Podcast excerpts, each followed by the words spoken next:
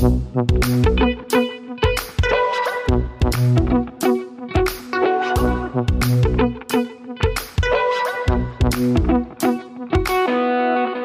zurück bei Praktisch Theoretisch, dem Wissenschaftspodcast aus der Uni Bielefeld. Wir stellen praktische Fragen, die wir dann wissenschaftlich ergründen möchten. Mein Name ist Rebecca und wie immer auch mit dabei Stefan. Hallo.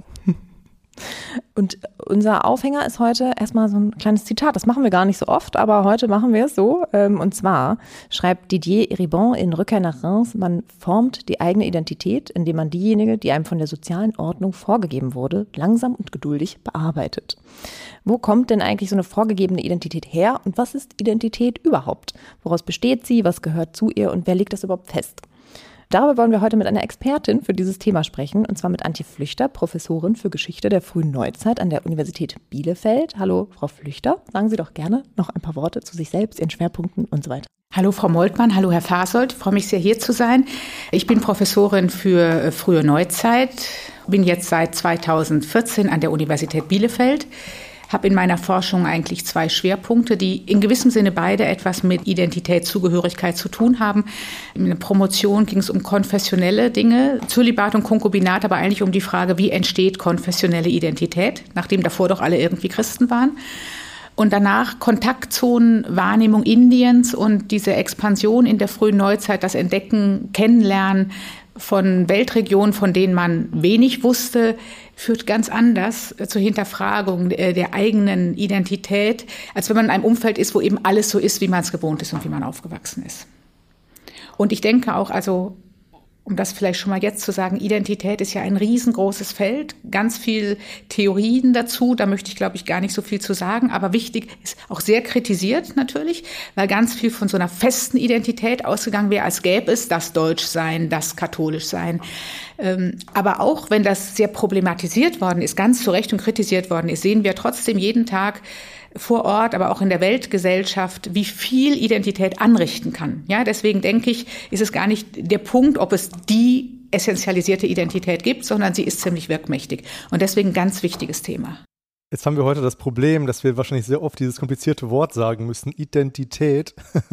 Können Sie denn nochmal so um, umreißen oder definieren vielleicht sogar, was das eigentlich ist, Identität? Weil es ist ja nicht selbstverständlich, ähm, dass man als Historikerin mit diesem Begriff so viel umgeht wie Sie. Also wie ich gerade schon gesagt habe, ich möchte das jetzt ungern sehr theoretisch aufhängen. Was mir sehr viel gebracht hat, ist ähm, die Auseinandersetzung mit Werken der Soziologin Joanna Pfafft-Czarnecka, äh, die ja über Zugehörigkeit redet. Und das sage ich deshalb, weil ich finde, das ist so ein Doppelbegriff, Identität und Zugehörigkeit. Identität wäre dann noch mehr etwas, was Gruppen zugeschrieben wird, während Zugehörigkeit etwas ist, wo ich mich hingehörig fühle. Identität wie Zugehörigkeit richtet sich an Gruppen, an die, zu denen man sich zugehörig führt oder zu denen man zugeschrieben wird, die können sehr verschieden konstruiert sein. Die können auch zeitlich sehr verschieden konstruiert sein, was ich gerade sagen muss, weil ich aus der frühen Neuzeit komme. In der Moderne war lange Nation so ein großes äh, Identitätskonzept, zu dem man sich zugehörig gefühlt hat. Konfession in, äh, im Deutschen Reich, im Kaiserreich ja auch noch ganz stark katholisch-protestantisch. Also es sind größere Gruppen, die gemeinsame Wertesysteme, ich glaube vor allen Dingen gemeinsame Wertesysteme teilen oder denen man das zuteilt. Oder wenn man von außen zuschreibt, kommt oft auch, ist das ja oft auch etwas negativ, dann werden oft auch Charaktereigenschaften zugeschrieben. Also wenn wir über die Amerikaner reden, schreiben wir, denken wir an alles Mögliche, was da so dazugehört, wo vielleicht Amerikaner das gar nicht so sehen. Und der Unterschied ist eben die Zugehörigkeit, wo ich selber mich einer Gruppe gegenüber zugehörig fühle. Ja, und, und das in spezifischen Situationen, Kontaktsituationen, Umzüge, Migration auch ganz neu entwickeln muss. Wenn ich dann irgendwo hinkomme und habe, ein, habe Gruppen, wo gehöre ich denn jetzt dazu und was mache ich da?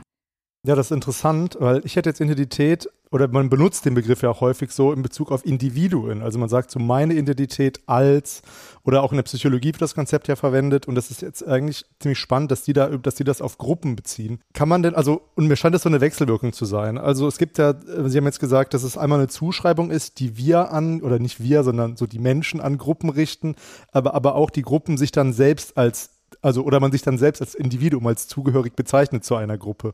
Also gibt es da eben diese Wechselwirkung, dass sich dann Identität irgendwann auch auf das Individuum zurückwirkt? Das ist jetzt ein bisschen suggestiv gefragt wahrscheinlich. Das ist sehr interessant, Herr Fasold. Also ich habe Identität in der Tat bisher vor allen Dingen als, als Gruppen, wo natürlich das Individuum, wenn ich nicht von, wie eingangs gesagt, wenn ich nicht von einer essentialisierten Identität ausgehe, dass es das Deutschtum gibt, zu dem ich gehöre, ist das natürlich etwas, wo lauter einzelne Menschen sich als Deutsch empfinden und die das alle etwas verschieden machen. Also wäre das immer, jeder Einzelne konstruiert sein eigenes Deutschtum nochmal spezifisch. Aber das meinen Sie ja nicht. Ich denke, wo Sie darauf hinaus wollen, ist, dass wir, und ich glaube, das ist etwas, was in den letzten Jahren oder Jahrzehnten immer wichtiger geworden ist, diese individuelle Identität. Haben Sie gemeint, oder? Ja, also das war erstmal das, woran ich jetzt natürlich auch zuerst gedacht habe. Und dann hat es mich quasi oder hat vielleicht auch die HörerInnen jetzt irritiert, dass es dann so stark um Gruppen ging. Und äh, meine Vermutung war, dass das irgendwie zusammenhängt. so. Ja, und ich, ich glaube, dass wir heute also da denke ich jetzt neu nach. Da habe ich, weil ich wirklich immer mehr in Gruppen gedacht habe. Und natürlich, wie gesagt, im Individuum, das sich einer Gruppe zugehörig fühlt oder dazugeschrieben wird. Äh, das funktioniert alles nur über das Individuum. Aber wir haben ja heute noch ganz anders individuelle Identität, äh, wie jetzt, was weiß ich, meine Identität durch meine sexuelle Orientierung zum Beispiel kommt. Das ist ja was viel individuelleres, wo ich mich natürlich auch Gruppen zuschreiben kann, wo ich das wieder tun muss, um politische Agency zu haben, aber es geht erstmal um mich selber. Jetzt komme ich aus der frühen, komme ich aus der frühen Neuzeit, da wird sowieso noch viel mehr in Kollektiven gedacht. Ich denke aber auch in der Moderne, also wenn wir denken, die Weltkriege liegen an der Identität als Nation und nicht daran, dass einzelne Leute eine Identität hatten. Deswegen glaube ich, für einzelne Leute und gerade heute ist das immer wichtiger, diese individuelle Identität. Aber über weite Teile der Geschichte und ich spreche ja hier auch als Historikerin, äh, ist die Untersuchung, wie diese Gruppen zustande kommen, ähm, jetzt sage ich mal wichtiger. Dazu passt doch aber eigentlich das Einstiegszitat ganz gut, ne? Also wie Eribon das formuliert, dass man erstmal die Identität zugeschrieben bekommt, einfach durch die vorgegebene soziale Ordnung. Also wie Sie schon gesagt haben, früher noch stärker in Kollektiven über irgendwie Konfessionalität oder es kann ja, können ja auch ganz kleine Sachen sein, wie ich bin Kölnerin und deswegen ist das und das oder ich und bin von der richtigen geboren. Seite in Köln, ja? Mit der Schelsig will ich nichts zu tun haben. können wir noch kleiner Beispiel, machen. Ne? Oder also solche ganzen kleinen Dinge und letztendlich ja auch so individuelle Themen wie Sexualität ist ist aber auch wieder, haben Sie ja schon gesagt, auch immer Gruppen zugeordnet. Also, und dann versucht man da irgendwie eben sich zurechtzufinden und seine, seine Individualität zu behaupten, gerade wahrscheinlich in, in der Gegenwart. Ähm, also so würde ich das jetzt äh, wahrscheinlich und, fassen. Und ich denke auch, ähm, Ihr Zitat war ja von wann? Äh, Retour à Reims ist von 2018 oder so. 2018, ne? okay. Weil ich hätte mir das genauso auch früher vorstellen können. Ich würde sagen, solange man in einer Gruppe wohnt, wo eigentlich alles relativ harmonisch ist und man auch reinpasst, ja, ist das das eine. Aber man kriegt ja auch, äh, ich kann ja auch auf dem Dorf wohnen, aber kann mit diesem Dorf nichts anfangen. Mhm. Ja, und dann muss ich mich abarbeiten. Oder ganz stark, ich bin eben als, äh, wenn wir jetzt Geschlecht nehmen, was jetzt weniger eine Identitätsgruppe wie Nation ist, aber ich bekomme ja als Frau ganz viel zugeschrieben. Und ich würde mal sagen, früher noch mehr als jetzt. Und da muss ich mich, entweder gehe ich da einfach mit, ja, das ist dann relativ unkompliziert. Aber wir wissen ja auch immer mehr, zum Beispiel aus den 1950er Jahren, wie viele Frauen sehr unglücklich waren mit dieser Haushaltsrolle und sich daran abgearbeitet haben. Und dann kann Abarbeiten, denke ich, in verschiedene Richtungen führen. Mhm. Äh, entweder darin, dass man sich da auch herausarbeitet, aber wenn der Druck der Gesellschaft so stark ist, dann kann man sich eigentlich nur ins Unglücklichsein hineinverarbeiten, befürchte ich.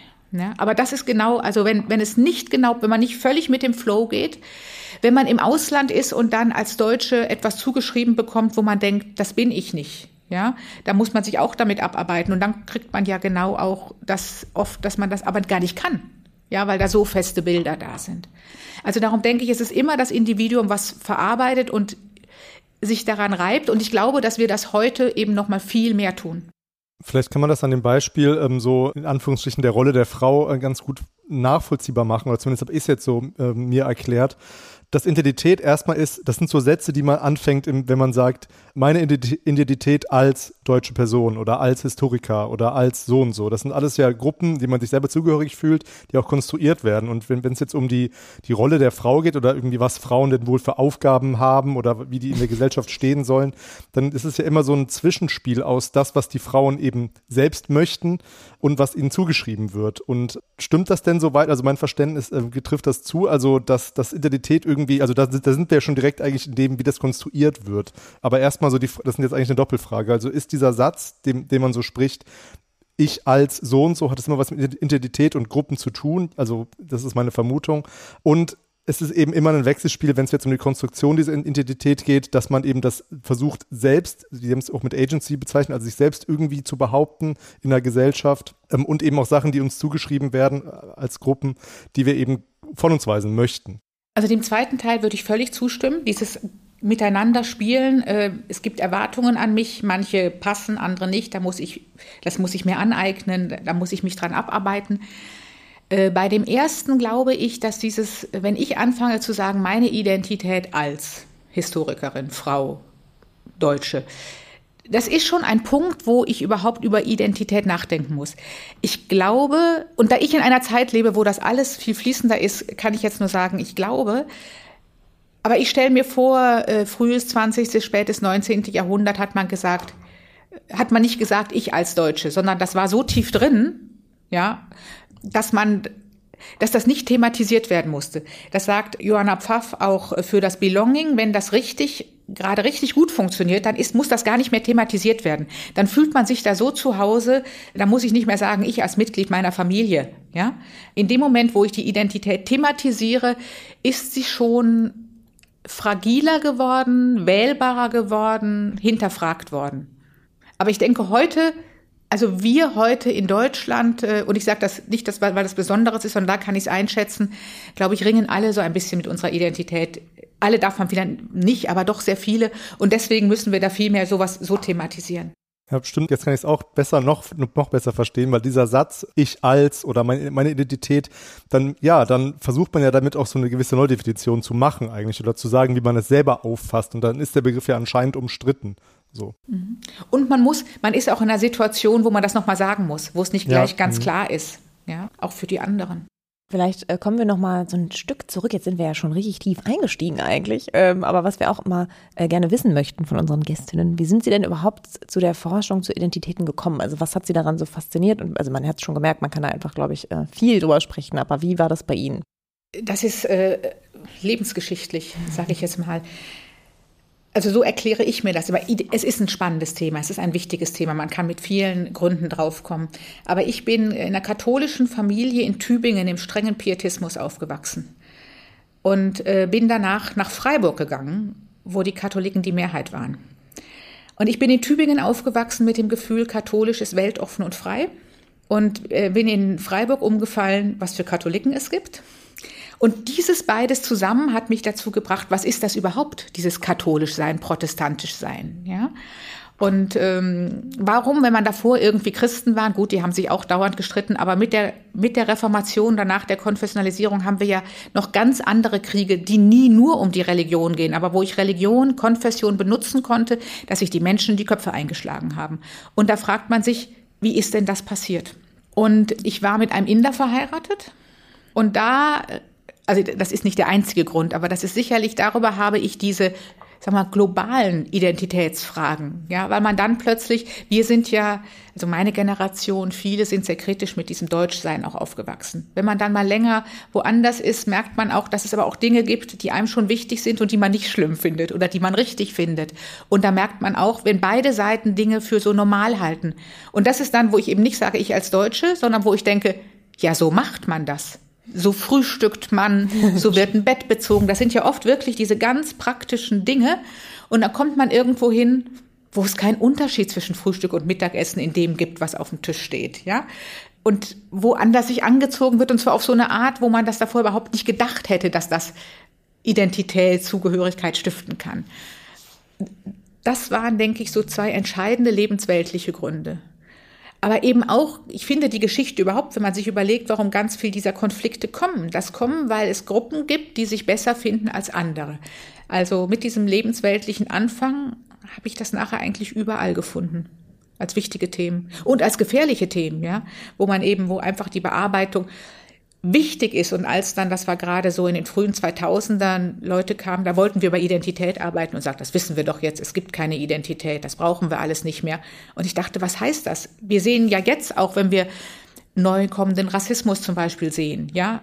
Das ist so wichtig, sich zu überlegen, wie funktioniert das? Warum glauben Leute, und das ist für mich immer noch ein ganz großes Rätsel, warum glauben Leute, dass sie in ihrer Gruppe besser sind, mhm. weil sie sind, weil sie katholisch sind, weil sie Deutsche sind, äh, weil sie einer Rasse angehören? Irgend, das, also ich weiß, dass das so ist. Aber ich kann, ich bin immer noch ja. damit dran zu arbeiten, herauszufinden, wie das funktioniert. Ich glaube, das ist auch, ein, also das zeigt einfach so gut, also die, gerade diese Differenzerfahrung jetzt auch im Kleinen, sei es mhm. irgendwie Frühstück, Bett beziehen oder eben, da macht jemand was anders als ich und das ist dann falsch. Also das ist ja, das ist auch bei mir so ein ganz, ganz, kann ich total unterschreiben. Also diesen Punkt, wo kommt das her? Also dieses Über Überlegenheitsgefühl. Ähm, und dann sind wir, glaube ich, auch schon wieder beim Thema, warum das auch mit irgendwie Abgrenzungen dann irgendwie schon wieder viel zu tun hat. Und auch so im Kleinen, ne? also wo Sie das gesagt haben mit dem katholisch Aufwachsen, das ist ja, es sind ja auch schon so, so Kleinigkeiten wie, man ist zum Beispiel in einem, also ich habe, er war erst auf der Schule in, in NRW, wo es mehr KatholikInnen gab und dann gab es halt die Leute, die hatten evangelischen Religionsunterricht und das waren dann halt so fünf und die anderen waren so 25. Und dann bin ich irgendwie umgezogen nach Niedersachsen und dann war es andersrum. Und das ist halt, das sind so Kleinigkeiten, aber es ist ganz komisch, weil man ist automatisch ja diese Gruppe, die an Fronleichnam äh, zur Kirche gehen darf und dann nicht in die Schule muss. Oder so, wenn man im, im nicht-katholischen Bundesland ist. Ich weiß gar nicht, wie es bei dir war, Stefan. In, Im Frankfurter Raum, aber äh, das sind ja so Kleinigkeiten, aber das ist trotzdem schon so eine Zuschreibung und eine automatische Zugehörigkeit vermeintliche, wo man auch sich als Kind schon fragt, so, was soll das eigentlich? Mhm. was ist das? Ja, wenn, also wenn ich an Zugehörigkeit denke, ich weiß nicht, ob es jetzt eine direkte Frage an mich war, wenn ich an Zugehörigkeit denke oder an so meine Heimat, also das, wo ich herkomme, wo ich geboren bin und wo ich immer noch diese Gefühle habe, okay, hier, hier ja tatsächlich ganz albern, hier gehöre ich irgendwie hin oder hier komme ich her, dann habe ich die erste Assoziation ist seltsamerweise ähm, Apfelwein, weil Apfelwein kennen nicht alle Leute, die halt nicht aus, aus Frankfurt kommen oder aus Hessen kommen. Und wenn sie es kennen, dann mögen sie es nicht. Und das ist immer so eine gewisse Form von, ja, wir Hessen mögen das halt und wir müssen uns daran nicht gewöhnen oder so. Aber das ist, das ist jetzt sehr anekdotisch irgendwie. Ich weiß aber ich denke, Sie haben Essen ist ein ganz wichtiger Punkt ja. für Zugehörigkeit, ja. ja. Hm, okay, okay dann habe ich ja doch irgendwie äh, was, was dazu beigetragen. Aber nochmal zum, zum Thema, ähm, also ich bin gerade auch so ein bisschen damit überlegen und das, also diese, diese Sache von, wir haben jetzt alle schon ein bisschen ähm, quasi ausgeplaudert, was unsere Biografie so mit Identität zu tun hat. Und wenn man so überlegt, wenn man woanders hinkommt oder auch gerade, Sie haben jetzt auch die, so diese ganz moderne Zeit, also quasi wie wir heute leben, angesprochen, Frau Flüchter.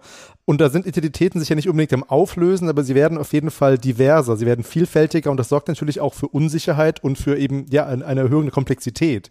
Und ich kann mir vorstellen, dass das bei manchen Menschen oder bei eben, oder also ne, bei, bei konservativen Menschen, also bei Menschen, die eher, ähm, die eher traditionell veranlagt sind, ich weiß nicht, ob ich das jetzt so richtig ausdrücke, eh, dass, dass das eben die Leute unsicher macht und jetzt finde find ich den Bogen zu dieser, zu dieser, dieser unsäglichen Bewegung, die identitäre Bewegung, die nennen sich ja auch so, weil die wahrscheinlich etwas Welche Bewegung, wollen oder etwas. Welche Bewegung? Die, die identitäre Bewegung, Ident also diese, diese, diese neurechte Bewegung. Ähm, die wollen ja sicherlich auch mit diesem Namen etwas ausdrücken, nämlich von wegen, dass die Identität eben so bleiben soll, wie sie mal war. Also das ist jetzt eben konservativ aufgefasst ähm, und eben nicht diese, diese Vielfalt an Identitäten wollen, die ja eben, die wir, dem wir eben jetzt konfrontiert sind. Also ich würde mal anfangen, dass ich das Konservative hinterfragen würde.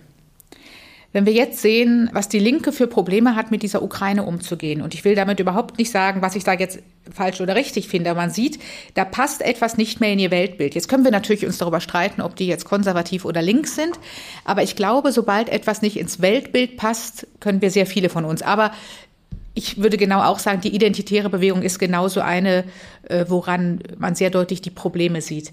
Ich bin mir nicht sicher, das ist mal so der Blick der Moderne. Bei uns ist das alles so vielfältig. Damals war das in der früher viel einfacher. Ich glaube, dass es in jeder Gesellschaft, die in Bewegung ist, äh, diese Probleme gibt. Und äh, auch, auch diese multidimensionale Identität oder Zugehörigkeit, dass wir zum Beispiel, also dass ich zum Beispiel Frau und Professorin und Historikerin und Deutsche ähm, und katholisch bin, ja, das sind ja verschiedene und es gibt verschiedene Kontexte, wo das jeweils wichtig wird. Aber ich habe auch, wenn ich jetzt gucke, ich arbeite ja viel über Reisende nach Indien. Und dann kommt das eben sehr auch da auf die Kontexte an. Also wenn ich jetzt als Diplomat an den Mogulhof reise im 17. Jahrhundert, dann werde ich mich da in diese Mogul-Elite, da werde ich mich ständisch zuordnen. Wenn ich da als Matrose hinreise, werde ich mich mehr größeren Kollektiven zugehörig fühlen, äh, weil ich mich nicht am unteren Rande der Bevölkerung einordnen will. Wenn ich in Goa bin, was äh, Portugiesisch beherrscht wird, sind dann plötzlich, ich sag mal in Anführungszeichen, europäische Kategorien wieder wichtiger. Also diese Frage, dass ich in verschiedenen Situationen verschieden bin, stellt sich, meine ich, sobald eine Gesellschaft mobiler wird, auch. Ja, und es ist ja auch, also auch davor immer nicht so statisch gewesen. Aber heute ist das sicherlich noch viel mehr, auch weil wir keine festen Gruppen, also jedenfalls äh, wir bei uns kaum mehr feste Gruppen haben, die wirklich unhinterfragt sind. Ja, man hinterfragt alles und ähm, darum ist das heute ein größeres Problem, wo man, wo man mehr danach suchen muss, womit man umgeht und wie man das verarbeitet. Ich habe jetzt noch so eine, so, so, eine Anekdote, weil wir als HistorikerInnen sagen ja immer ganz gerne, das haben Sie ja, glaube ich, auch gerade gesagt, ähm, es hat früher angefangen, es gab es früher schon und ich kann mich dunkel erinnern, ich bin jetzt ja wirklich äh, ganz woanders gelandet, aber ich hatte auch mal Kurse zur Antike, also zur alten Geschichte. Und sehr interessant war tatsächlich, dass als Alexander der Große eben diese riesigen Gebiete erobert hat, äh, hat ja danach, wenn ich richtig, wenn ich das mich richtig erinnere, die Epoche des Hellenismus angefangen. Also da war dann eben dieses Großreich und es galt eben, dieses Reich irgendwie ja zusammenzuhalten. Das hat nicht so gut geklappt dann, aber ich kann mich daran erinnern, dass ich dann eine Hausarbeit geschrieben habe über, äh, über den Gott Sarapis, der irgendwie erst neu geschaffen wurde, damit eben die Leute unter diesem neu geschaffenen Gott ähm, vereint werden können. Trifft das denn auch eigentlich so den Kern, dass man quasi, wenn man eben ähm, Gruppen zusammenhalten möchte, dass man dann versucht, Identität eben, ja, wieder also so also einheitlich zu machen, weil dass man sich eben nicht so vielen Sachen zugehörig fühlt, wie Sie das gerade beschrieben haben, weil das ja eventuell dann auch zu Problemen führen kann. Also ich glaube, dass größere Gruppen oder gerade Staaten, Herrschaftsgebiete irgendetwas brauchen, warum die Menschen sich dazugehörig fühlen. Das ist ja auch was, was sie mit diesem Gott, den man neu erfindet, sagt. Mhm. Ähm, der Mogulherrscher Akbar, das wird umstritten, aber hat vielleicht versucht, eine Art Religion zu finden, die Islam und Hinduismus und auch noch die anderen irgendwie so ein bisschen äh, vereint. Ja, das sind, weil man braucht irgendetwas und das kann die Dynastie sein, das ist es viel in Europa, es kann die Religion sein und in der Moderne wird es die Nation. Also das würde ich sagen, dass genau, wenn man so eine Gruppe hat, muss man irgendetwas haben, warum die zusammengehören. Und das ist in der Moderne, und das sehen wir jetzt auch wieder in der Ukraine, dass dann die Nation etwas wird, warum die Leute sich alle zusammenhalten. Und äh, ich bin da jetzt überhaupt kein Fachmann und ich weiß nicht, ob es vor zehn Jahren eine ukrainische Nation gab, aber jetzt gibt es eine. Ja, weil in dieser Situation muss man etwas haben, was einen zusammenführt. Ich würde aber gerne noch dazu sagen, Herr Fasold, womit Sie angefangen haben, äh, wo, was mir ganz wichtig ist, wenn ich dann so zurückgehe in die frühe Neuzeit, das ist nicht zu sagen, dass es das auch schon gibt. Da gibt natürlich ganz viel auch schon und ganz viel nicht, sondern was ich daran so wichtig finde, ist, dass man sieht, es geht auch anders. Ja, es geht zum Beispiel nicht nur über Nationen, sondern genau, was Sie sagen, man kann auch so einen Gott machen. Das kann ich auch heute über einen Gottesstaat machen oder ich mache es über eine Ideologie. Und ähm, die Gefahr, finde ich, besteht, wenn man zu sehr in der Gegenwart und der Moderne ist, dann ist es genauso wie das mit der eigenen Identität, dass man denkt, so ist das immer so. So machen das Menschen. Und wenn man über mehrere Zeiten hinweg schaut, versteht man auch andere Kulturen insofern besser, weil einem sowieso klar ist, es kann ganz anders funktionieren. Ja, Menschen können sehr religiös sein, Menschen können neue Götter bilden, äh, Nation kann keine Bedeutung haben. Niemand kennt den freien Markt. Ja, also auch äh, Wirtschaft. Es ist einfach ganz anders und das eröffnet uns Denkräume, Dinge zu hinterfragen, die uns ganz natürlich sind.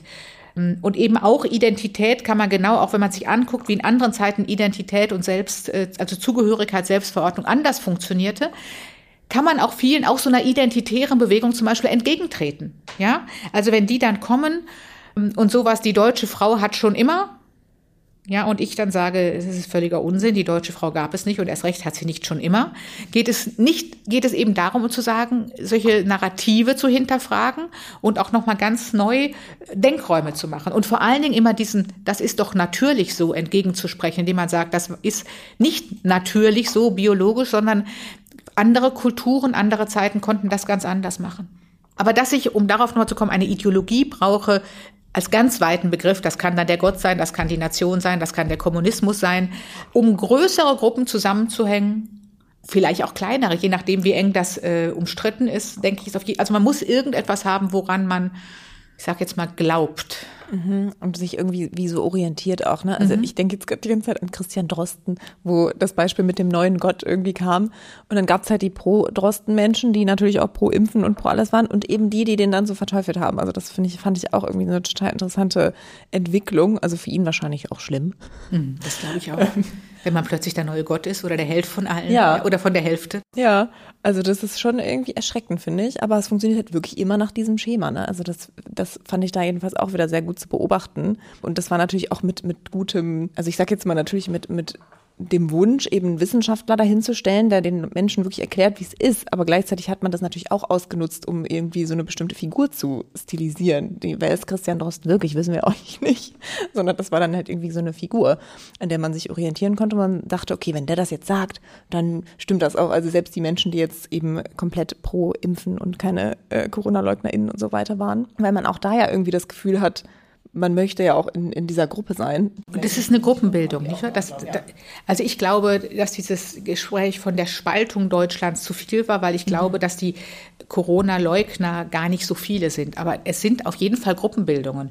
Und wir haben etwas, woran wir glauben, nämlich entweder fangen wir an mit äh, Wissenschaft und äh, Impfung und da müsste man jetzt wieder diskutieren, was Wissenschaft ist. Das ging mir dann ähnlich beim Klimawandel manchmal auch zu weit. Aber eben die anderen, die ja genauso glauben, sie sind auf der richtigen Seite und haben ihre Ideen und das passt dann nicht zusammen. Also da entstehen schon auch, scheint mir langsam Identitäten. Mhm. Und dann ist eben immer nur die Frage, ob das an den Rändern, also ich glaube, wenn man selber so eine Identität konstruiert und versucht, die zu stärken, dann versucht man das ganz stark mit Inklusion und Exklusion zu machen, mit harten Grenzen.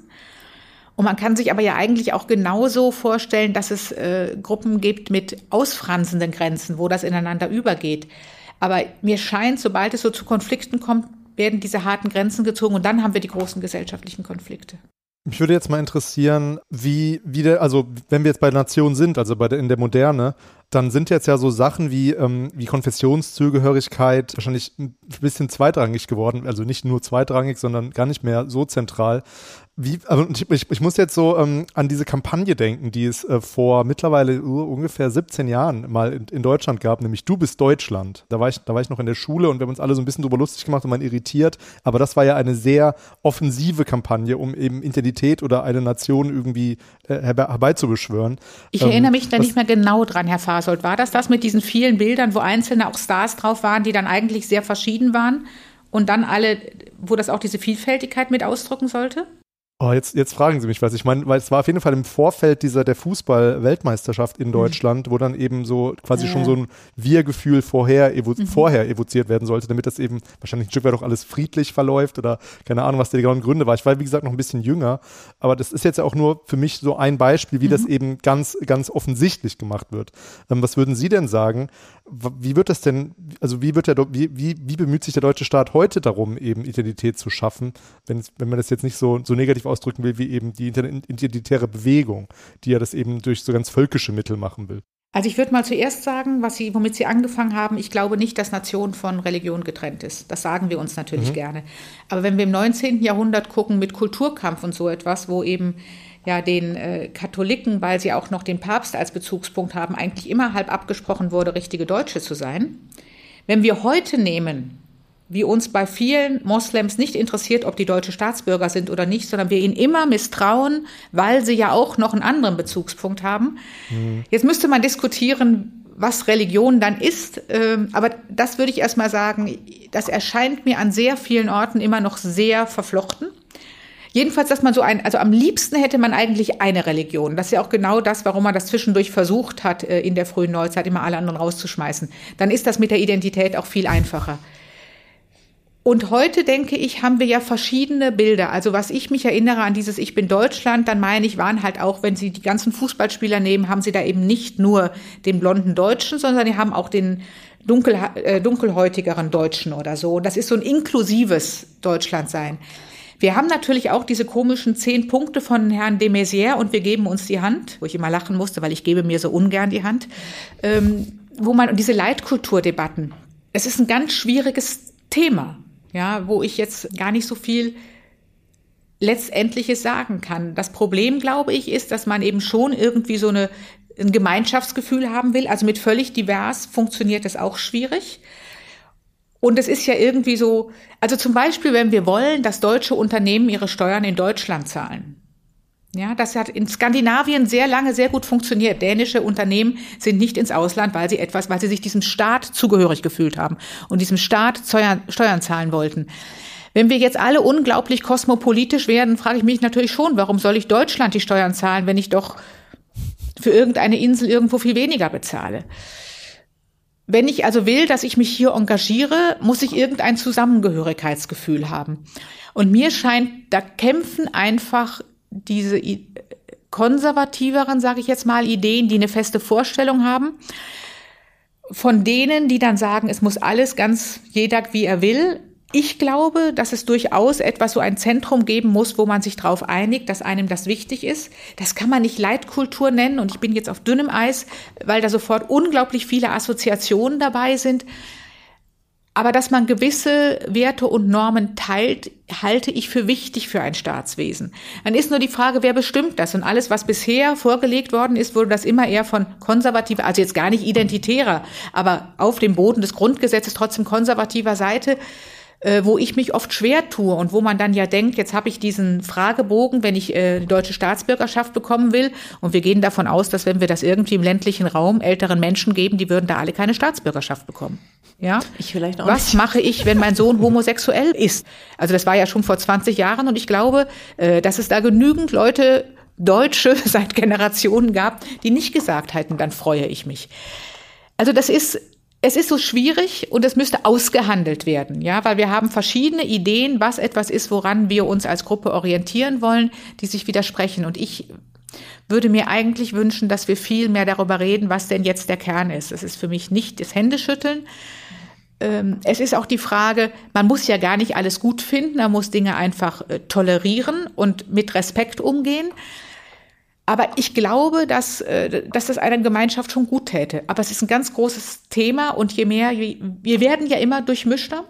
Und wir sehen auch in Amerika, also in den Vereinigten Staaten, dass das letzten Endes nicht gelungen ist und was dann passieren kann, wenn das nicht gelingt. Aber ob die Politik, also die Politik muss da irgendwie, eigentlich müsste die da einen Diskussionsrahmen schaffen. Sehe ich aber zurzeit nicht. Und zurzeit haben wir so viele andere Themen, dass es auch schwierig ist. Vielleicht funktioniert das auch mit Gefahr von außen. Also wenn der Klimawandel jetzt noch schlimmer wird, ist es vielleicht etwas, was uns einfach darüber zusammenbringt, weil wir das ist jetzt äh, vielleicht zynisch, aber am besten funktioniert das ja immer über einen gemeinsamen Feind.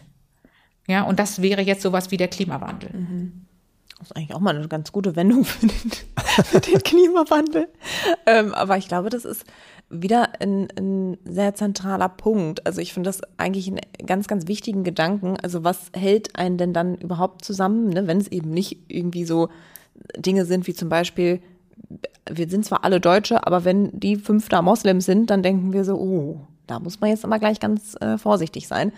Und das würde ja vielleicht auch viel mehr in den Hintergrund treten, wenn man sich eben quasi auf einen gemeinsamen Wert, einen gemeinsamen Wertekanon, so wie man immer bei, bei ArbeitgeberInnen irgendwie sagt, ne, was sind jetzt unsere gemeinsamen Werte und Wertschätzung? Corporate und Identity, wie man versucht, irgendwie gemeinsam den Baum hochklettern, genau. damit sich die Abteilung besser fühlt. Kennenlernen natürlich immer auch, ja. Also ich finde, dass gerade ähm, was Moslems angeht, dass so viele christliche Deutsche meinen, Moslems sind immer religiös. Mhm. Ja, was auch viele Protestanten lustigerweise noch über Katholiken meinen, ja, als ob Katholiken immer alles glauben, was der Papst sagt. Das ist so ähnlich, ja, wenn man sich da nicht kennt, hat man Stereotypen und dann geht das noch stärker bei Moslems. Und da gibt es ja genauso wie es bei uns äh, ist immer noch die Hälfte der Deutschen in einer Kirche drin. Das heißt ja nicht, dass die alle alles glauben, was diese Kirchen sagen, sondern da gibt es von sehr religiösen bis sehr säkularen, die aber trotzdem aus dem Zugehörigkeitsgefühl noch dabei sind. Und uns das einfach klar zu machen, das ist woanders auch so. Und einfach da müsste viel wenig, da müsste mehr Wissen herein und weniger Polemik. Und was diese Religion angeht, wäre ich auch wirklich dafür, äh, einen gemeinsamen Religionsunterricht zu machen, wo man über verschiedene Religionen mhm. etwas lernt. Ja. ja. Apropos Lernen, wir haben mit, mit HistorikerInnen im Podcast eigentlich immer so ein bisschen das Thema auch angerissen, was wir aus der Geschichte lernen können.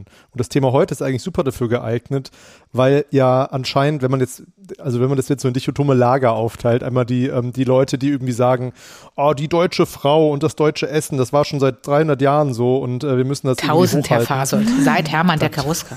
genau.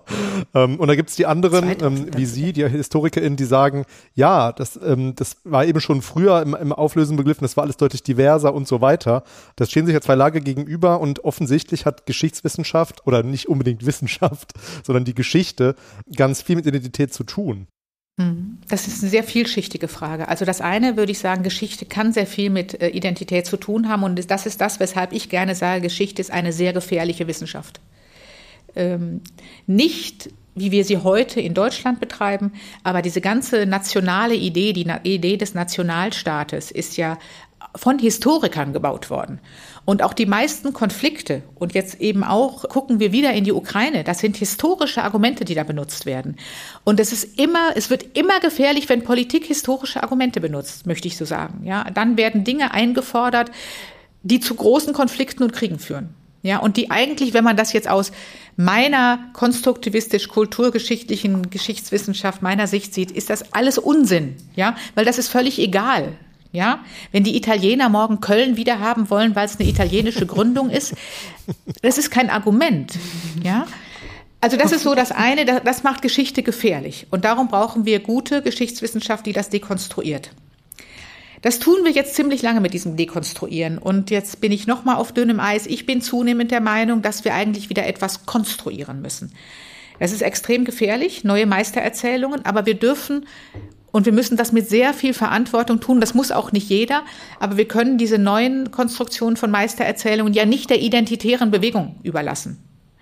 Und nur es gibt ja, glaube ich, auch aus der Narratologie, teilweise auch der Geschichtsdidaktik eben dieses, dass man Narrative nicht nur dekonstruieren kann, das hilft nicht, man muss sie gegenerzählen. Das andere, ähm, wo ich sagen würde, das habe ich auch vorhin schon etwas gesagt, für mich brauchen wir eben die Geschichte, um, um Freiräume zu haben. Man kann nicht aus der Geschichte positiv lernen, was man tun soll. Man kann aus der Geschichte negativ manchmal lernen. Ja, man kann negativ lernen, was man besser nicht tun soll. Auch das kann einen sehr einschränken. Es ist genau jetzt immer, sind wir jetzt München 38? Ja, und wenn wir jetzt glauben, also mit, mit Putin, ja, München 38 müssen wir anders handeln, als wenn wir andere Vergleiche machen. Ja, also das müssen wir uns immer sehr genau überlegen und man muss immer auch aufpassen, dass man nicht äh, darüber, man denkt, das will ich, das ist damals so schief gegangen, das will ich nicht, dass man dafür woanders hinläuft. Aber, wie ich davor gesagt habe, wenn man einfach weiß, wie sonst mit Konflikten umgegangen worden ist, wie Identität konstruiert wurde, äh, erweitert das den Denkraum und für mich eben wirklich auch in der Wirtschaft. Wenn heute teilweise in der Politik so getan wird, als ob die freie Marktwirtschaft, das sei ein Naturgesetz, wie der Apfel fällt vom Baum. Ja, das macht der Markt eben so. Und es glauben ja auch viele mittlerweile. Und dann sage ich immer, wir haben tausend Jahre äh, in der europäischen Geschichte, die nicht neoliberal kapitalistisch funktionierte. Und ich sage nicht, dass sie besser war. Aber sie funktionierte anders. Und damit kann man eben auch nochmal ganz anders Grundstrukturen heute hinterfragen. Sei es Nation, sei es Religion, sei es Markt. Und dafür ist Geschichte ganz wichtig, dass man nicht denkt, was wir heute haben, ist naturgesetzlich so gegeben. Und wahrscheinlich auch gerade ähm, was wir euch schon mal angedeutet haben, diese Pluralität. Ne? Also in Kultur X und Region Z war es eben ganz anders. Also na, klar, vielleicht war es vor 300 Jahren in Deutschland so und so, aber dafür war es auf irgendeiner polynesischen Insel, gibt's Polynes wahrscheinlich, ja, ähm, ist dann was ganz anderes passiert. Ne? Also das finde ich, äh, glaube ich, auch immer so ein... So, sowohl ähnliche Dinge, es gibt schon so ein paar Strukturen und aber auch ganz anders, genau. Und das heißt, dass wir eigentlich ziemlich viele Wahlmöglichkeiten und Denkmöglichkeiten haben. Nicht als Einzelne, ja. Als Einzelne kann ich nicht die Gesellschaft ähm, äh, umstürzen. Meistens, die wenigsten Einzelnen können das jedenfalls. Aber äh, dass man sich Denkräume schafft und Dinge komplizierter sieht. Also ich würde auch selten sagen, also ich meine gar nicht so, das gab es damals auch schon, aber ich meine, es ist komplexer, weil es könnte ganz anders sein und wir können nachweisen, dass es ganz anders gewesen ist und auch funktioniert hat. Und das, das hilft. Dafür finde ich, ist Geschichte gerade in der heutigen Zeit sehr wichtig.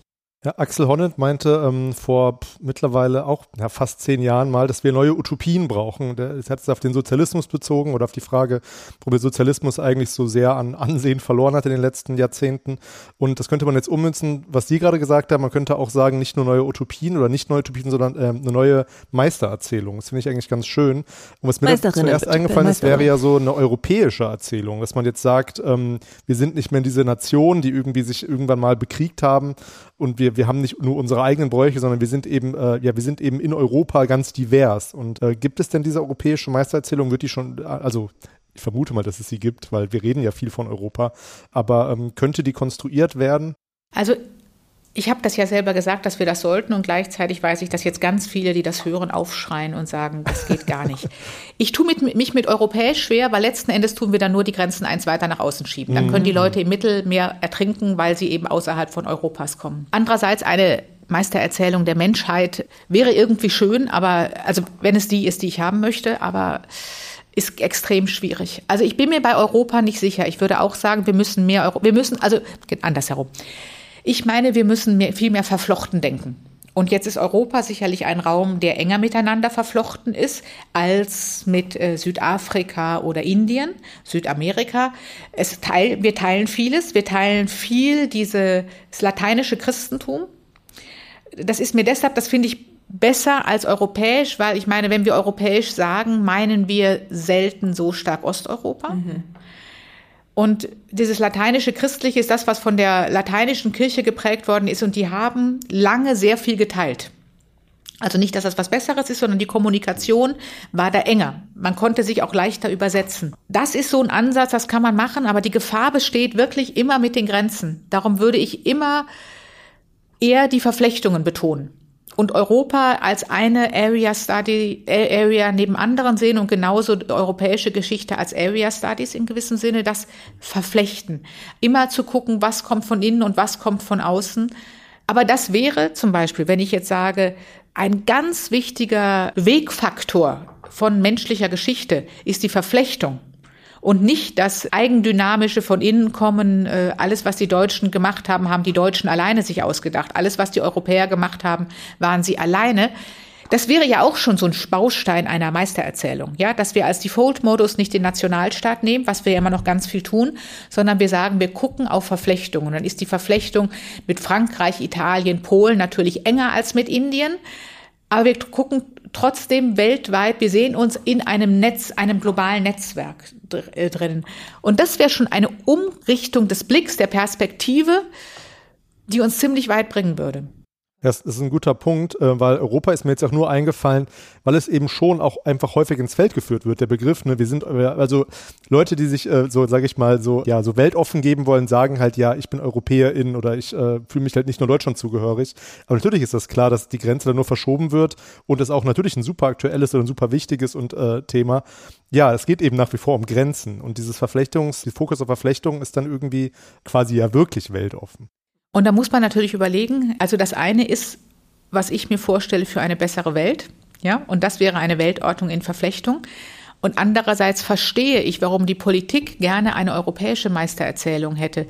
Oder auch nicht nur, auch ich, bei allen Problemen, wie ich gerade gesagt habe, die vielen Toten im Mittelmeer, dass wir, ich habe echte Angst davor, dass wir die Mauer noch höher machen und noch mehr, als wir das jetzt schon tun.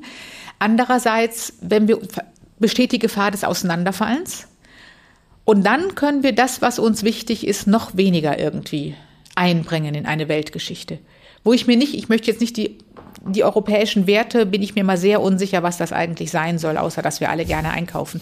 Aber ähm, ja, weil eigentlich das, was an unseren Grenzen passiert, ja, so stark dem widerspricht und auch vieles, was in uns passiert. Also unsere schönen Werte ist ja auch schwierig, nach denen wirklich zu leben. Aber ähm, aber ich verstehe, warum Europa, wenn wir die Europäische Union, sagen wir nicht Europa, sagen wir die Europäische Union, wenn die ein, ein Faktor sein soll in der Weltpolitik, und ich glaube schon, dass das wichtig wäre, muss man auch irgendwie das Gefühl haben, warum man zusammengehört. Wenn man, was ich immer mir gewünscht habe und was ja immer schwieriger wird, auch diese Europäische Union mehr zu einem wirklichen Staatengemeinschaft gemacht hätte, wie die Vereinigten Staaten, mehr Souveränität an das Parlament abgegeben und so, dann muss man sich gemeinsam fühlen. Ja, sonst, sonst funktioniert das nicht. Das ist aber der Unterschied von ähm, Antje Flüchter als politisch denkendem Mensch und äh, Antje Flüchter als Geschichtswissenschaftlerin. Das fällt da manchmal also etwas auseinander. Nicht ganz, aber. Ja, aber, aber ein Stück weit schon. Ne? Ich frage, ich denke die ganze Zeit gerade noch über das europäische Projekt nach, weil ich, ich äh, immer noch, ich lese seit 100 Jahren äh, Barack Obama A Promised Land, weil ich, es ist ein so ein langes Buch und ich muss es immer wieder zurückgeben in der Online. ich erzähle das ständig, aber ich finde es super interessant, halt aus der Perspektive, Perspektive von ihm geschildert zu bekommen und den USA sozusagen, also er sprechen für die USA, wie die halt auf Deutschland gucken und auf das europäische Projekt. Und da gibt es eben schon diese Zuschreibung, irgendwie so eine Art, also so natürlich immer noch die USA ist souverän und überhaupt beste Nation, Diskussion, aber schon so dieses, ja, in Europa und das europäische Projekt, die haben ja das und das geschafft. Und also da gibt's ja schon auch von außen diese Zuschreibung irgendwie. Und man fragt sich ja wirklich selber, was heißt das denn? Also wir haben innerhalb von Europas auch super viele populistische Tendenzen. Da gehen die Werte ganz weit auseinander. Also inwieweit ist man verflochtener mit Italien als mit den USA? Also das, ich, ich finde, man merkt, dass das von außen schon so eben so zugeschrieben wird und das auch so, jetzt auch früher noch Russland, die dann sein wollten wie Europa oder so, nichts wäre ungut, aber irgendwie weiß man nicht so wirklich, was das heißt. Also es gibt irgendwie so ein, ja, also ich weiß auch nicht, vielleicht auch wie so eine Utopie von dem, was das eigentlich heißen soll. Und okay, hier gibt es weniger Probleme mit Schusswaffen als in den USA, aber ist das dann alles? Also, ne, man, ich finde das irgendwie immer interessant, was diese Meisterinnen-Erzählung sozusagen, wie weit kommt das von außen, wie weit gibt man sich das selber und wer glaubt überhaupt noch an was und wer treibt diese Erzählung weiter. Alles gute Gründe, warum es eben keine essentialisierte, existierende Identität gibt, sondern alles in Bewegung ist. Das Projekt Europa macht ja für mich sehr viel Sinn nach dem Zweiten Weltkrieg ja, wo man sagen kann, dass wir so lange jetzt zumindest in Westeuropa Frieden gehabt haben und dass wir miteinander auskommen, ist wie ein kleines Wunder, weil Europa, also weil weiter davor stimmt es ja einfach nicht. Es ist ja unglaublich kriegerisch gewesen. Ja, es waren diese vielen kleinen Staaten, die sich immer, also klein im Vergleich zu den Großreichen woanders, die sich gegenseitig bekämpft haben. Ich wundere mich auch wirklich immer wieder, dass wir Europäer oder wir der Westen so meinen, dass wir so, so positiv seien. Und dann werden Menschenrechte und sonst etwas gebracht. Und wir wissen ja, dass die erstmal wirklich, also die, die Menschenrechte, französische Revolution, aber auch amerikanische Revolution galten erstmal für weiße, reiche Männer. Mhm. Ja. Und äh, wir haben dann eine gewisse, es ist weniger brutal, auch in der ähm, Strafgesetzgebung und der Straf in der Bestrafung in Europa geworden. Und gleichzeitig haben wir diese Kolonien überall, wo wir ja so brutal umgehen. Und Amerika mag das noch meinen, das europäische Projekt, aber wenn ich in andere Teile der Welt gehe, wenn die den Westen hören, denken die nicht an Mensch, Menschenwürde, Gleichheit und Toleranz. Sie denken an ganz andere Dinge. Und das sehen wir genau jetzt, wenn wir wollen, dass Afrika uns zustimmt wegen unserer Werte. Und Afrika hat ganz andere, also die vielen afrikanischen Staaten, ich benutze jetzt so, die haben ganz andere Erinnerungen an Europa. Und auch Asien oder äh, in Südamerika die Länder, die nicht klar von einer westlich geprägten Regierung geteilt werden, die haben ganz andere Erinnerungen an Europa. Und wie wir immer daran, wie wir immer meinen, dass wir zum Heil der Welt beitragen. Ja, und jetzt eben so, und davor haben wir es anders gemeint, finde ich sehr, sehr interessant. Und natürlich haben wir hier auch vieles Gute, das ist überhaupt keine Frage. Und es sind auch viele tolle Dinge in Europa entstanden. Aber diese Idee, dass, dass wir jetzt dafür da sind, äh, die Menschenrechte in die Welt zu bringen, da kann ich nur sagen, auch von meinen Reisen, da gibt es genügend Gegenden, die sind, fangen da zynisch an zu lachen in der Welt. Und das wird hier sehr vergessen. Also da sind wir nämlich auch geschichtsvergessen, weil die Leute am liebsten sich nur das Europa seit dem Zweiten Weltkrieg vorstellen, dann auch mit Europa nur den Westen. Jugoslawienkrieg wird dann auch schon äh, ausgegrenzt und wir sind da geschichtsvergessen, wie ähm, wie es erstaunlich ist. Das ist eine geniale Überleitung. also erstmal äh, ist es ein ganz spannendes Thema auch nochmal, was Sie gerade gesagt haben, als äh, also ähm, Antje Flüchter als Historikerin, als Wissenschaftlerin und Antje Flüchter als politisch denkende Person. Natürlich kann man das nicht absolut trennen, weil sie nach wie vor eine Identität oder eine Person sind. Und bei mir muss ich auch sagen, ich meine, natürlich versuche, also trenne ich das auch oder versuche das zumindest, wenn ich etwas wissenschaftlich schreibe, wenn ich meine Diss schreibe, zu trennen, dass ich da jetzt nicht irgendwie meine Meinung über diese Leute da zum Ausdruck bringe. Aber natürlich beeinflusst einen das ganz stark, wenn man das, wenn man sich damit jahrelang beschäftigt, mit eben in meinem Fall Wirtschaftsgeschichte. Und das haben Sie heute auch schon angesprochen, der Homo economicus oder, ähm, oder der, den Markt gab es schon immer und so weiter, diese ganzen Erzählungen. Man, man lernt eben diese Erzählungen besser zu verstehen und eben auch zu, ähm, ja, zu, zu ja, eigentlich zu widerlegen, dass, dass es einfach nicht wahr ist. Und natürlich hat das dann Einfluss auf das politische Denken, was man als Person irgendwie, ähm, also wie man dann eben geprägt wird. Das, das nochmal so, so mein, äh, mein Beitrag dazu. Aber jetzt äh, wollen wir mal mit nochmal mit der ähm, äh, Antje Flüchter als Wissenschaftlerin sprechen, denn wir haben noch gar nicht über das Vergleichen gesprochen. Deswegen einfach mal ganz direkt die Frage, äh, Sie sind ja im SFB 1288 äh, Sprecherin und Teilprojektleiterin. Können Sie denn was über Ihr Teilprojekt sagen und was hat Identität mit Vergleichen zu tun? Je länger ich mich mit äh, Vergleichen beschäftige, desto mehr sind sie überall. Ja, und unser SFB hat ja äh, die Überschrift auch, also Praktiken des Vergleichens, die Welt ordnen und verändern. Und die Wahrnehmung und Ordnung der Welt funktioniert eben über Vergleiche. Und wir ordnen sie dauernd. Wir ordnen uns ein, wir ordnen andere. Ähm, das kann man um, wenn man das immer wieder umordnet, ist das auch klar. Man muss ja irgendwie auch ordnen. Ja, also wenn man gar nicht ordnet, damit kann das menschliche Gehirn, glaube ich jetzt mal, auch wenn das nicht meine Expertise ist, nicht leben.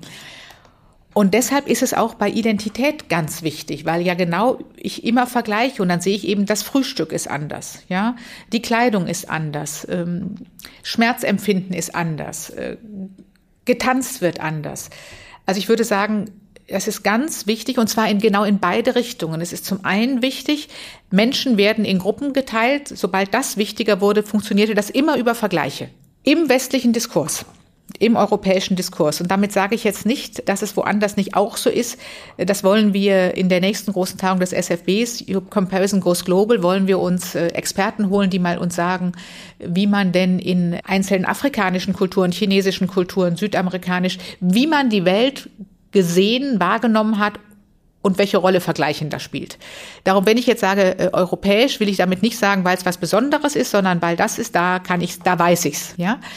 Und darum haben wir Vergleichen überall. Wir vergleichen, das sind dann die Völkertafeln zum Beispiel in der frühen Neuzeit. Es ist später der entstehende Rassismus, äh, der anfängt, der damit anfängt, dass man eben Köpfe vergleicht. Das heißt, die Ordnung die, also später habe ich Kategorien, nach denen ich Menschen abgleiche, aber damit ich die überhaupt erstmal habe, muss ich vergleichen.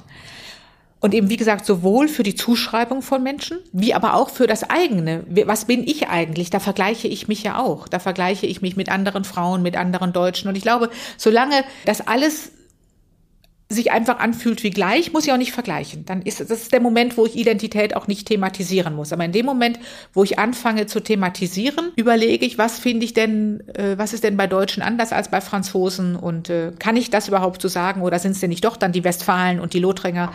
Da muss ich auf vielen, vielen Ebenen vergleichen. Darum vergleichen ist auch wieder etwas Gefährliches. Wie wir auch wissen, die postkoloniale Theorie hat das ja auch sehr kritisiert, auch als Herrschaftsinstrument. Und dadurch, dass ich dann eben vergleiche, essentialisiere ich auch die Gruppen. Das ist immer gefährlich. Deshalb sagen wir ja auch, dass bei dem Vergleichen die Art, wonach ich vergleiche, also diese Vergleichshinsichten oder Tertiär, die sucht ja der Vergleichende, der, der vergleichende Akteur aus kann die nicht ganz wild aussuchen. Es gibt einen Haushalt von Dingen, die plausibel sind. Aber das, womit ich vergleiche, das ist ja entscheidend für, den, äh, für das Ergebnis. Das Ergebnis eines Vergleichs ist nie objektiv und neutral. Und das sehen wir genau, wenn ich Europa mit der Welt auch historisch vergleiche, ist das ganz oft ein Abgleichen geworden. Man hat nur geguckt, was haben wir und haben die anderen das auch. Darum ist es gefährlich, Meines Erachtens ist die westliche, dieses Gefühl der westlichen Überlegenheit über Vergleiche konstruiert worden. Und wir drehen das eben und untersuchen Vergleiche, um zu verstehen, wie das funktioniert. Wann werden Ähnlichkeiten, wann werden Differenzen? Weil Vergleichen geht ja nicht nur um Differenz. Das Schöne am Vergleichen ist ja, dass man erstmal eine Ähnlichkeitsannahme hat. Es muss vergleichbar sein. Und dann guckt man von dieser Vergleichbarkeit nach Differenzen, nach Unterschieden. Das heißt, es kommen so Grautöne heraus. Es ist nicht einfach ich und, also es ist nicht einfach, es kann Alterität und Identität herausgehen, kommen, aber das liegt dann ganz schon an den sehr entscheidenden Tertiär dafür. Meistens kommen aber Grautöne heraus.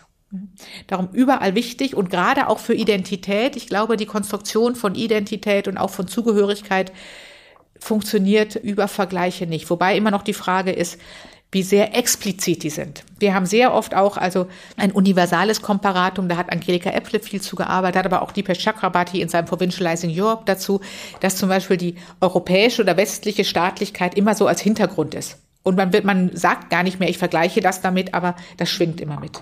Das heißt aber schon, dass man jetzt gerade bei Comparison Goes Global ähm, auch sehr sensibel sein muss, wahrscheinlich in der Forschung. Ne? Stichwort Essentialisierung. Also wenn ich dann sage, okay, in diesen afrikanischen Kulturen passiert das und das und da passiert das und das, dann muss man wahrscheinlich auch forschungsintern wieder gucken, wie man das dann miteinander vergleicht. Ne?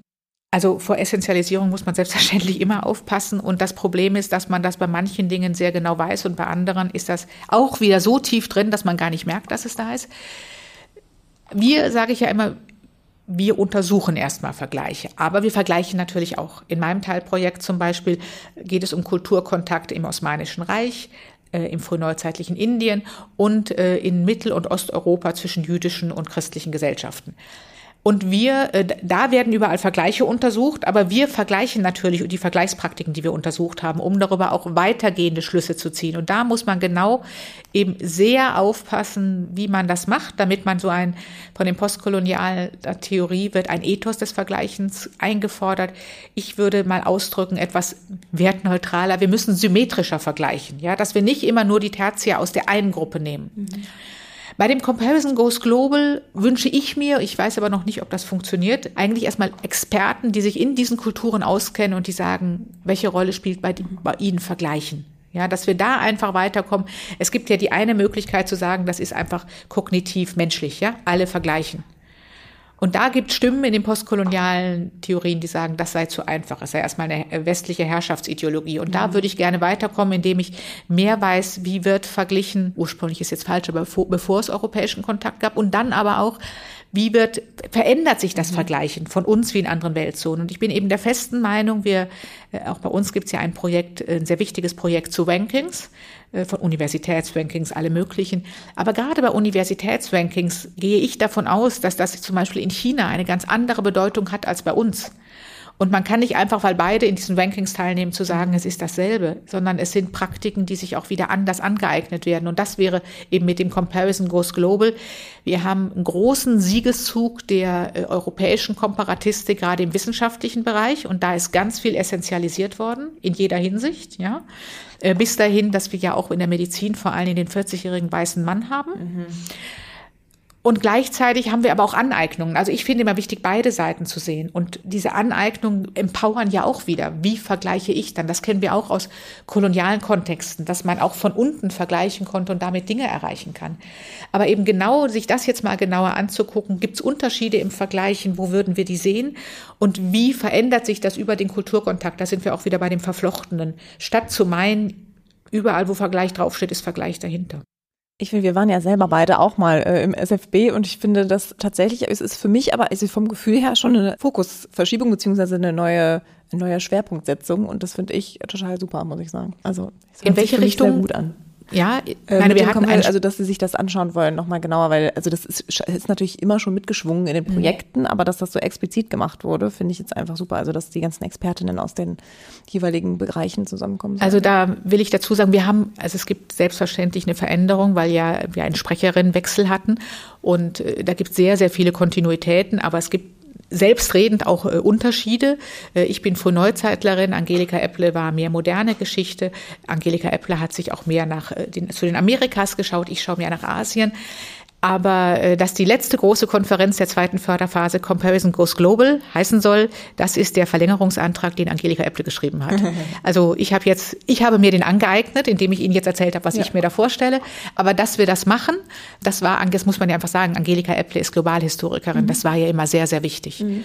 Und man muss, glaube ich, auch um sich dann auf dieses globale Feld zu wagen, auch viel Wissen über, wie man selber vergleicht. Wie, also selber jetzt im Sinne, wie wird im europäischen Kontext verglichen. Auch ganz spannend, was, was mit der Identität eines SFW eigentlich macht, wenn man, wenn man da noch mal ein bisschen was äh, wechselt. Wäre interessant, wie viele sich da wie zugehörig fühlen. ich versuche mich nochmal an einer, so einer Art Take-Home-Message jetzt gegen Ende, weil der SFB, wir haben es jetzt schon, wir haben uns jetzt schon alle geoutet, wir haben damit, wir haben damit was zu tun, hatten damit mal was zu tun. Ich habe damit immer noch was zu tun, weil ich immer noch assoziiert bin und ja. auch mein Thema damit auch was zu tun hat. Aber wenn man jetzt eben mit dem SFB und mit diesem, mit diesem ganzen Gespräch von Tertia und Komparator noch nicht so viel anfangen kann, dann versuche ich nochmal eben das so ein bisschen runterzubrechen, weil ich finde die Aussage, die Sie da getätigt haben, dass Vergleiche auch als wissenschaftliche Methode nie objektiv sind oder eben man die Objektivität immer in Frage stellen muss. Das betrifft jetzt ja nicht nur uns im SFB oder uns als HistorikerInnen, sondern das ist eine Aussage, die kann man ein bisschen äh, ja, eigentlich allgemeiner auffassen.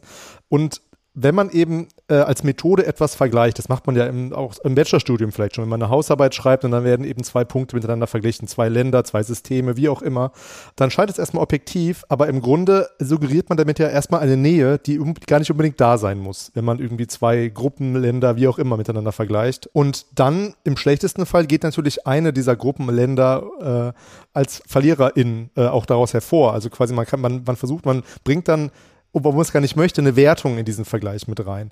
Und Sie haben jetzt gesagt, eine Lösung dafür wäre, den Vergleich symmetrischer zu machen. Jetzt noch vielleicht eben so als kleine, kleine Handlungsanweisung, wenn man wissenschaftlich arbeitet. Wie würde das denn aussehen? Jetzt ähm, vielleicht, äh, vielleicht nicht nur auf Geschichtswissenschaft bezogen, sondern allgemein im Wissenschaftsbetrieb, angefangen vom Bachelorstudierenden. Also das Erste, was ich ganz wichtig finde, ist, dass man sich einfach dieser Problematik bewusst ist. Und wenn ich sage, es ist nicht objektiv und neutral, heißt das ja noch nicht, dass da nicht wichtige Ergebnisse herauskommen. Aber dass man sich eben klar ist, dass man mit der Wahl dessen, wonach man etwas vergleicht, das Ergebnis vorstrukturiert. Also es gab vor kurzem im äh, Morgen beim Frühstücksfernsehen irgendwo bin ich reingerutscht, da haben die diese kleinen Plastikautos für Kinder mit dem Porsche verglichen. Ja? Und das Plastikauto hat gewonnen. ja? Also kann man sich vorstellen, da waren dann eben so äh, Tertia, wie wie schnell kann es gebaut werden? Ja, wie viel Benzin brauche ich? Ja, wie umweltfreundlich. wie umweltfreundlich ist es? Ja, und der war ja, das kam schon, was da herauskam, war richtig, aber wir wissen alle, wir hätten auch andere einmal nach Geschwindigkeit gefragt oder so, wäre was anderes herausgekommen. Diese diese Rutschautos, die Bobbycars, also genau. jetzt keine keine Spielzeug, keine Nee, nee, sondern schon eins, wo so ein Kind drin sitzt und drin okay, okay, okay. Äh, meistens rot und die sind dann, ja. sie haben halt kein Wettrennen gemacht, aber vieles anderes. Und das heißt, dass man sich das einfach, dass man sich überlegt, welche Vergleichskriterien nimmt man und über die Vergleichskriterien strukturiert man ja auch die, die Einheit, die man vergleicht. Ja? Und dass man sich einfach klar macht, das ist alles gesetzt, ob ich Deutschland und Frankreich oder zwei Städte vergleiche, äh, wonach, dass ich das immer mit überlegen muss und nicht einfach für gegeben hinnehme. Ich glaube, damit wäre schon ganz viel geholfen. Und wenn wir dann gerade in so politische Bereiche hereingehen, dass man dann, wenn man eben gerade Europa mit der Welt vergleicht, sich das auch genauer überlegt, dass man auch mal guckt, was gab es denn, was weiß ich, Mali hatte ja so ein ganz wichtiges Königtum, was hatten die denn, was wir heute vielleicht nicht mehr haben oder was auch die Spanier nicht hatten oder die Portugiesen, als sie kamen. Dass man eben in beide Richtungen mal guckt. Das liegt aber auch daran, was man herausfinden will. Ja, also ich würde, dass man sich nur immer ganz klar macht, das ist nicht neutral, sondern nach dem, was ich wähle, kommt eben auch etwas heraus. Und wenn ich mal, vielleicht auch mal durchspielen, aber, und das dann mit was anderem machen, ich würde sagen, das ist alles legit, wenn man sich dessen bewusst ist. Man hat ja auch eine Frage. Und das heißt ja auch nicht immer, dass das ein völlig objektives Ergebnis sein soll, sondern ich will ja meine Frage beantworten. Nur, dass man es so auch einreicht. So würde ich es versuchen. Und einfach auch mehr von so von so grundlegenden Standards, die wir immer haben, da sind wir wieder bei der Medizin und wen nehme ich da an Vergleich oder wenn ich bei Autos gucke äh, mit diesen Dummies, ja, wo es ja auch mittlerweile bewiesen ist, dass Frauen, kleine Frauen mit großen Busen echte Probleme bei Unfällen haben, weil die bei diesen Dummies überhaupt, dass man da einfach mal darauf kommt. Ja, da, womit man da vergleicht. Und wenn es mir darum geht, dass ich Sicherheit von Autos für Menschen vergleiche, dass ich dann eben nicht nur diese Dummies nehmen kann, sondern auch mal andere nehmen muss, wenn ich andere Dinge vergleiche, ist es egal. Ja. Und ich glaube, das, das Schöne ist ja noch vielleicht als für Hinweis für die Studierenden, äh, die uns zuhören, ähm, gerade auch so für das Stellen und Finden von Forschungsfragen gibt es ja auch viel gute Literatur, ähm, was für Kriterien vielleicht auch zutreffen sollten. Also auch die Forschungsfragen sind ja nicht, die kommen ja auch nicht aus dem Nichts im Idealfall. Also und sollten ja auch nicht völlig beliebig sein, sondern da gibt es ja verschiedene wissenschaftliche Kriterien, die ihr euch jedenfalls durchlesen könnt. Wir können euch bestimmt was in den Shownotes verlinken. Aber jetzt hast du schon von der Take-Home-Message gesprochen, Stefan. Ähm, ja, eine Sache habe ich noch, die, die, die liegt mir schon ganz lange auf den Lippen und jetzt habe ich ich ja ähm, quasi die Sprecherin des SFBs vor mir, weil wir haben ja immer diesen schönen Satz im SFB, dass Vergleiche sind überall im Alltag und so. Mhm. Und mir ist aufgefallen, weil ich jetzt gerade in Corona-Zeiten habe ich sehr viele Filme geguckt und mich sehr viel mit Film auch beschäftigt, viele noch mehr Filmpodcasts gehört als sowieso. Ich habe mich ja schon oft als Filmfan geoutet. Also wir haben ja auch schon was zu Film gemacht, Rebecca und ich, weil wir beide da irgendwie sehr affin sind. Und in der Filmkritikwelt oder generell in, in auch Filmmarketing und so weiter, sicherlich ist es bei Büchern auch so, vielleicht kannst du da mehr zu sagen, Rebecca, sind Vergleiche super, super zentral, weil man eigentlich immer vergleicht, wie war der vorherige Film des Regisseurs oder der Regisseurin und wie, wie, welcher Film ist genauso, damit man da ins Kino reingehen kann. Und das ist äh, mir irgendwie echt nochmal ins Gesicht gesprungen, dass Vergleiche da eigentlich unerlässlich sind, aber auch so ein bisschen problematisch, also natürlich problematisch, das haben wir jetzt hier, glaube ich, genug begründet, warum, warum Vergleiche immer irgendwie problematisch sind, aber wir auch nicht ohne sie können, weil ohne diese Vergleiche wüsste man eben nicht, was uns jetzt dafür ein Film in dem Fall erwartet, tatsächlich. Also finde ich sehr spannend. Nochmal, das ist so eine, von meiner Seite nochmal eine Take-Home-Message, dass man selber mal guckt, wo im Alltag eigentlich vielleicht Vergleiche wirklich stattfinden, weil es eben nicht nur eine Plattitüde ist, dieser Satz. Das stimmt ja tatsächlich.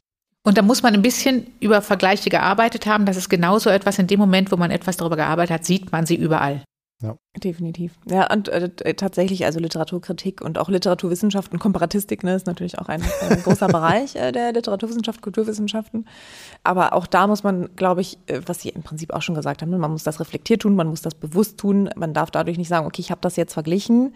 Äh, und dadurch, also wenn ich jetzt zum Beispiel, klar, ich kann mir alle Texte von Kafka oder alle, jetzt habe ich schon wieder Kafka erwähnt, neulich bei Twitter wurde schon äh, gelästert, dass es äh, immer ein Podcast-Bingo ist, wenn Rebecca Kafka erwähnt. Ähm, das stimmt auch.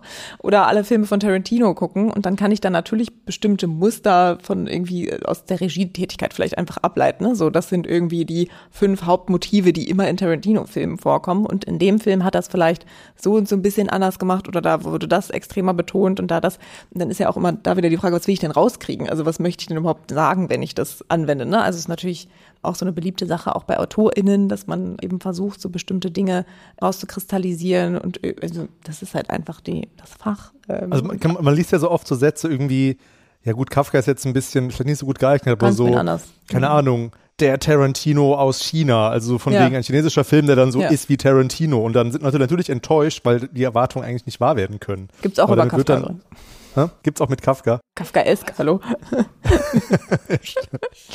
Was Sie da gesagt haben, der Tarantino aus China, da sind wir so ein bisschen beim Vergleichen und Übersetzen. Das ist ja, ähm, da ist jetzt die Frage, das wird sicherlich diesem chinesischen Film nicht gerecht, aber es ist etwas, äh, wo ich vielleicht also wo ich westlich geschulten Kinogängern mal klar machen, geh da mal hin, das könnte interessant sein, das ist eben so. Darum, äh, das ist, ich finde, störe mich dann mal dran, wenn das dann gleich als eurozentristisch verdammt wird, weil ich vielleicht Leute, weil ich darüber bekomme ich Leute, die da hingehen und sich diesen Film mal angucken. Aber man kann halt so unglaublich leicht dadurch manipulieren und deswegen muss man sich dessen bewusst sein. Deswegen ist es halt auch gefährlich, ja, weil ich kann Dinge auch völlig schlecht machen dadurch. Und ich habe Genres, das denke ich gerade bei der Literaturkomparatistik. Wenn ich sowas wie den Roman habe, das ist halt ein sehr europäisches Genre. Wenn ich dann global vergleichen will, dann kann ich halt, und das wäre so mit der Symmetrie auch eine Sache, entweder einfach gucken, was haben die und passt das zu unserem Roman, oder ich kann mal einzeln gucken, was haben die für Formen von Literatur und wie ordentlich, dass ich da mal in beide Richtungen so gucke. Aber dann sind wir wieder bei der Frage, was will ich? Und wenn ich jetzt Menschen Ratschläge geben will, in welchen Kinofilm sie gehen sollen, finde ich sowas wie chinesischer Tarantino ja sehr wichtig, weil dann können die sich etwas vorstellen. Sonst, wenn wir, und darum brauchen wir das ja auch, also da wird vieles Schwieriges mit gemacht, aber wenn ich einfach nur sage, das ist ein guter Film, hilft es den Leuten auch nicht so viel. Also außer wiederum, ich kenne Sie, Herr Fasold, so gut und weiß, alle Filme, die Sie für gut halten, gefallen mir auch. Aber dann, dann habe ich uns beide so gleichgesetzt, dass ich das einfach nicht mehr vergleichen muss. Man muss es halt äh, selbstreflektiert tun und man muss aber auch überlegen, wofür macht man es, ja? Und dann denke ich, sind Vergleiche als Übersetzungen ganz entscheidend, um auch Dinge einem nahezubringen und zu erklären. Das ist so wie jetzt wieder meine Indienreisenden, wenn die im 16. Jahrhundert für einen deutschsprachigen Raum einen Reisebericht schreiben, ist da natürlich ganz viel verfälscht, weil wenn die schreiben, also zum einen müssen die es erstmal überhaupt selbst verstanden haben, weil ihnen das so fremd war, aber dann müssen sie das ja noch übersetzen und das tut man gerne durch Vergleiche für die Leute, die das zu Hause lesen, die vielleicht nie aus Bielefeld rausgekommen sind, ja? Und wenn ich dann sage, also die Moschee war so hoch wie hier die äh, Kirche XY, dann funktioniert das, was natürlich andererseits ein sehr schwieriger Vergleich ist. So wie immer das beliebte, dieses beliebte, das ist von der Fläche her wie das Saarland. Genau. Das manchmal hilft es, manchmal verwirrend. Aber ich, also ich habe ein bisschen Angst, jetzt noch meine letzte Frage, die aber ganz gut zu unserer letzten Frage überleitet zu stellen, weil die eigentlich wieder das fast ein bisschen aufmacht. Aber ich möchte sie so gerne stellen, weil ich kann mir vorstellen, dass sie es gelesen haben. Und wenn nicht, hatten sie wahrscheinlich noch keine Zeit dafür. Aber äh, Mitu Sanyal hat ja letztes Jahr den Roman Identity veröffentlicht. Ich habe ihn geliebt. Sehr gut. Ich auch. Ähm, und wir hatten ja auch gerade schon mal ein paar Mal das Stichwort postkoloniale Theorie. Und da geht es ja um eine Professorin, die sich quasi als Person of Color eigentlich beschreibt und inszeniert auch. Und dann fliegt eben sozusagen auf, also wird sie als weiße, Bio-Deutsche, wie auch immer, Person entlarvt. Und dann gibt es natürlich einen großen Aufruhr unter ihren Studierenden, weil sie auch so ein bisschen so die Queen of Identitätsforschung ist. Und das ist natürlich, ist, äh, ich finde das ein super, super gutes Buch, weil man sowohl auch ganz viele so Diskurse aus der, beziehungsweise Theorien und äh, Literaturempfehlungen sozusagen auch aus der postkolonialen Theorie so ein bisschen wie äh, erlernt auch und vorgeführt und gleichzeitig aber auch vorgeführt bekommt. Also die werden sowohl erklärt als wirklich, das ist die Forschung, aber sie werden eben auch durchexerziert. Das fand ich einfach eine sehr spannende Frage inwieweit man, wir hatten eben schon mal das Thema meine, meine ähm, Geschlechtsidentität vielleicht, meine sexuelle Identität, das ist ja alles fließender geworden und, und konstruierbar. Aber wie weit ist, ist tatsächlich kulturelle Herkunft eigentlich konstruierbar? Also das finde ich eine super spannende Frage in diesem Text und würde mich interessieren, wie Sie das sehen. Also ich habe das äh, Buch ganz toll gefunden. Ich habe auch äh, viel gelernt und wiedererkannt. Ich fand auch schön die vielen Twitter-Zitate. Mhm. Für mich ist das geht das ein bisschen in die Richtung, wo ich vorhin gesagt habe, ich teile zwischen mir als Bürgerin, mhm. Zeitgenossin, äh, mir als Historikerin. Mhm. Ich verstehe sehr gut, warum diese Dinge wie Cultural Appropriation, mhm. Festschreibung von Identitäten politisch wichtig sind, um Gruppen, die sehr lange nicht als gleich anerkannt worden sind, ihre Agency zu haben. Das verstehe ich. Wenn ich aber, so wie ich, sehr lange über Transkulturalität und diese Dinge und eigentlich authentisch gibt es für mich als Wissenschaftlerin nicht. Ja. Ja, und wenn es authentisch nicht äh, für den Westfalen gibt, dann gibt es authentisch auch nicht für andere, also weil das meines Erachtens gibt es das nicht. Was aber eben nicht heißt, dass ich nicht sehr gut verstehe, warum man es äh, einmal äh, so zuspitzt. Und das ist ja genau das Spannende, weil das da kippt. Diese Frau war ja ganz, diese Professorin war ja ganz wichtig für die Bewegung. Ja, und andererseits hat sie so umgesetzt, dass sie gesagt hat, ich habe es jetzt auch für mich konstruiert. Warum eigentlich nicht? Ja, und das zeigt, und ich glaube, deswegen hat es mir auch genauso gut gefallen, diese, diese Unterschiede, was ich so brauche für, für eine Agency, für eine politisches Empowerment und für wissenschaftlich.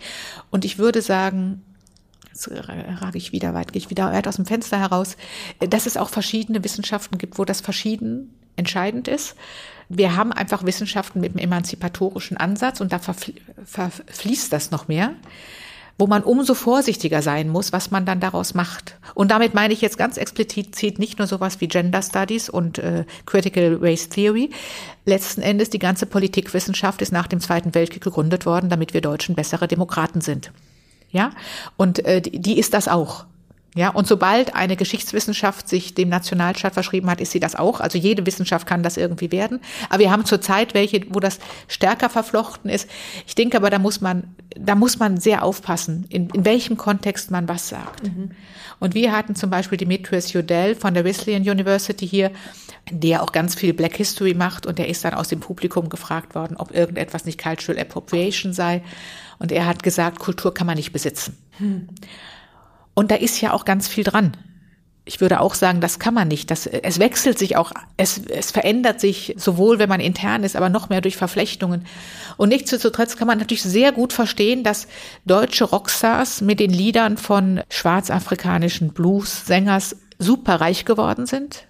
Ja, oder auch diese, dieser Ärger, wenn irgendwie so ein neues Wohlfühlfood gemacht wird aus Asien und sagt, das ist die beste irgendwas wie so Suppe oder so, das kann niemand so gut. Das, also ich verstehe sehr gut, warum der Ärger aufkommt. Und das mhm. ist auch, da ist so eine Banalität, also so eine, so eine, so eine Naivität der Leute, die das sagen und machen.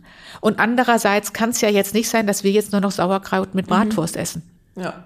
Ja, eigentlich müssen wir die Kartoffel auch schon lassen. Also das ist, äh, ist ein sehr schwieriges Thema, wo, wo ich aber glaube, das Problem ist eigentlich nicht, ob jetzt ein Kind ein Indianerkostüm anhat, sondern das Problem ist, dass wir noch unglaublich ungleich sind. Mhm. Ja, also das Holländerin-Kostüm fühlt sich die Holländer auch nicht angegriffen, weil die Holländer sich von uns nicht in dieser Weise angegriffen fühlen. Wenn wir eine Gesellschaft wären weltweit, in der sich die verschiedenen Kulturen, Religionen gegenseitig akzeptieren und respektvoll behandeln würden, bräuchten wir das Problem auch nicht. Und darum halte ich es für politisch für extrem wichtig, aber wissenschaftlich kann ich, also kann ich ja. nicht sagen, dass es das so gibt. Ja. Aber das passt ja eigentlich auch zu dem, zu, zu der Utopie, die wir uns alle wünschen und dass diesen großen gemeinsamen Konsens, wenn man den hätte, hätte man eben auch genau das, glaube ich, nicht. Ne? Also, dass man eben sagt, nein, das kann man jetzt nicht, ne? was wirklich, wie gesagt, ganz, ganz wichtig ist, ganz wichtiges Thema. Aber eben auch nur, weil man eben diese Ungleichheiten hat. Also kann ich auch nur komplett unterschreiben. Ähm, kann man mit Gender genauso durchspielen. Wenn ja. wir wirklich sagen würdest, also wenn, ich meine, mich erschreckt, wie sehr heute Kinderdinge gegendert sind, was ich in, aus meiner Kindheit nicht kenne. Also bis hin zu den Überraschungseiern. Mhm. Das ja? ist auch immer mein Lieblingsbeispiel. Früher gab es keine rosa Überraschungseier. Ja, genau. Und auch Playmobil war alles gleich ja. und nicht nur für Jungs und Mädchen. Aber das heißt, diese Frage Junge oder Mädchen ist so entscheidend. Wenn ja. die gerade noch bei Kindern relativ lang egal wäre, wenn die einfach als Kinder aufwachsen würden und könnten machen, was sie wollen, müssten wir uns jetzt auch gar nicht so darüber streiten, ab wann man darüber nachdenken kann, ob man ein anderes Geschlecht hat. Das liegt ja genau daran, dass wir das Geschlecht so und die Orientierung darüber so zentral setzen, dass man deshalb überhaupt diesen Entscheidungsdruck ja. hat.